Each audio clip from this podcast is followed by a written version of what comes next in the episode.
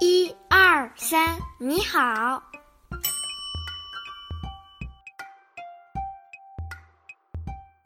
Bonjour, ni hao. Vous écoutez le podcast de Moment chinois réalisé par 1, 2, 3 ni hao. Passez un bon moment avec nous en découvrant la langue et la culture chinoise.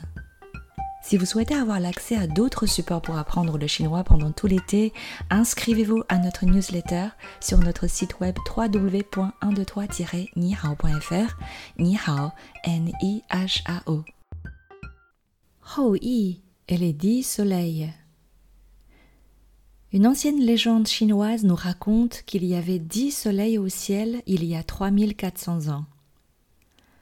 Ces dix soleils occupent le ciel entier et leurs rayons aveuglants et intenses brûlent la terre pendant des années. Les rizières n'ont plus du tout d'eau, des milliers d'hectares de champs de blé deviennent secs, noirs, fumants. Même les métaux, les pierres sont sur le point de fondre. Les gens ont tellement chaud qu'ils n'arrivent plus à respirer. Le sang dans leur corps va presque bouillir. Il n'y a plus rien à manger, rien. La faim, tout comme les dix soleils au ciel, brûle et ronge les habitants qui deviennent presque fous. L'empereur chinois de l'époque s'appelle Yao. C'est un homme bien. Il se soucie de son peuple et mène une vie très simple malgré sa position. En tant que chef de son pays, il est profondément touché par la souffrance de ses sujets. Tous les jours, il prie le ciel d'intervenir, mais rien ne se passe, et Yao ne sait plus quoi faire.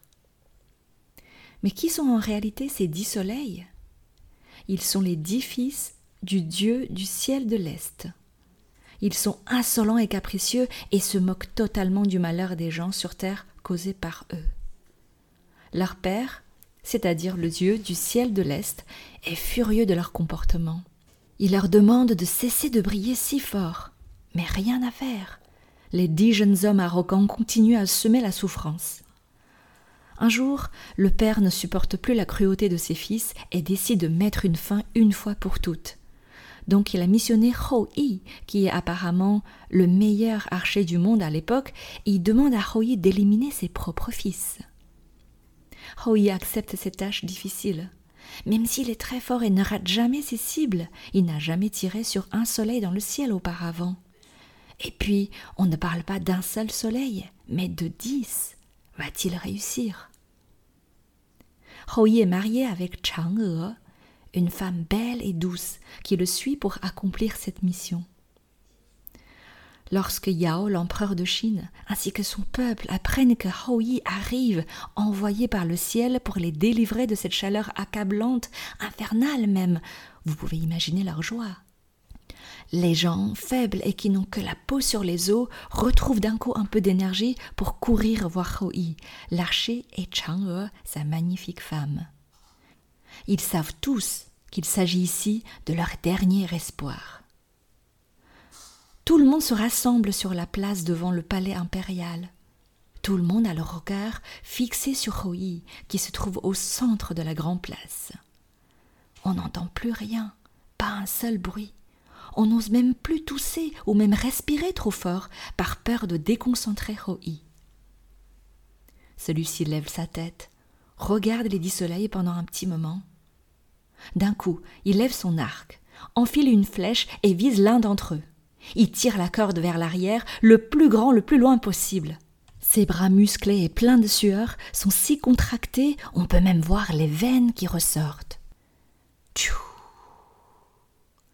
La première flèche monte vers le ciel, aussi puissant et aussi rapide qu'une fusée. Elle monte, monte. Les gens la suivent de leur regard. Ils lèvent de plus en plus haut leur tête et commencent à plisser leurs yeux pour suivre sa trajectoire mais la flèche continue à grimper et finit par disparaître de leur champ de vue. Toujours pas un bruit. Tout le monde attend la suite. Soudain, une grosse fissure apparaît au centre du soleil, visée par Hou Yi, accompagnée quelques secondes après par un bruit sourd et distant. Des milliers de flammes jaillissent du soleil, suivies par des milliers de plumes dorées au milieu desquelles les gens aperçoivent une boule de feu rouge sang. Cette boule chute vers la terre et avec un boum, elle touche le sol. Les habitants se précipitent pour voir de quoi il s'agit et découvrent un gigantesque corbeau doré à trois pattes qui s'allonge par terre, immobile. Il est mort. Oui, ce prince du ciel, tué par la flèche de Roi, a perdu tout son pouvoir, et avant de mourir, son âme a retrouvé sa forme d'origine, c'est-à-dire un corbeau doré à trois pattes. Maintenant, même s'il reste encore neuf soleils dans le ciel, les gens réalisent qu'il fait déjà un peu moins chaud. L'espoir remplit leur cœur. On demande à Roi de continuer à tirer sur les autres soleils. Très fier et encouragé par son acte héroïque, il lève à nouveau son arc, enfile une deuxième flèche et vise un autre soleil.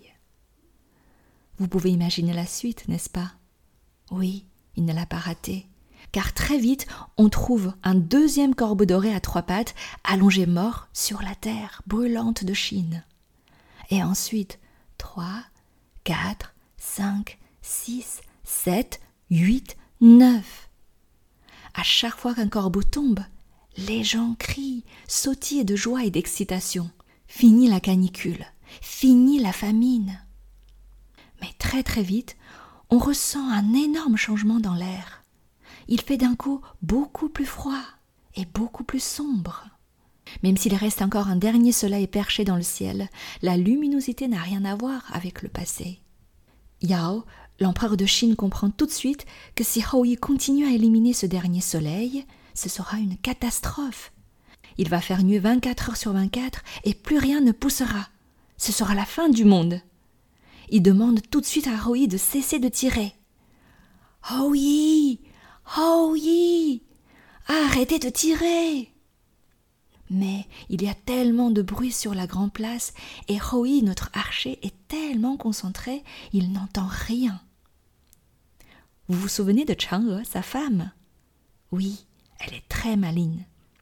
Elle aussi a compris la conséquence et se rapproche très discrètement de son mari, puis elle enlève la dernière flèche de Hoi de son carquois. Notre héros est peut-être très fort et très brave, mais disons qu'il n'est pas très fort en mathématiques. Il ne sait pas compter. Ne trouvant pas de flèche dans l'étui, il est convaincu que son travail est terminé. Mais en effet, il accomplit cette mission avec beaucoup de succès.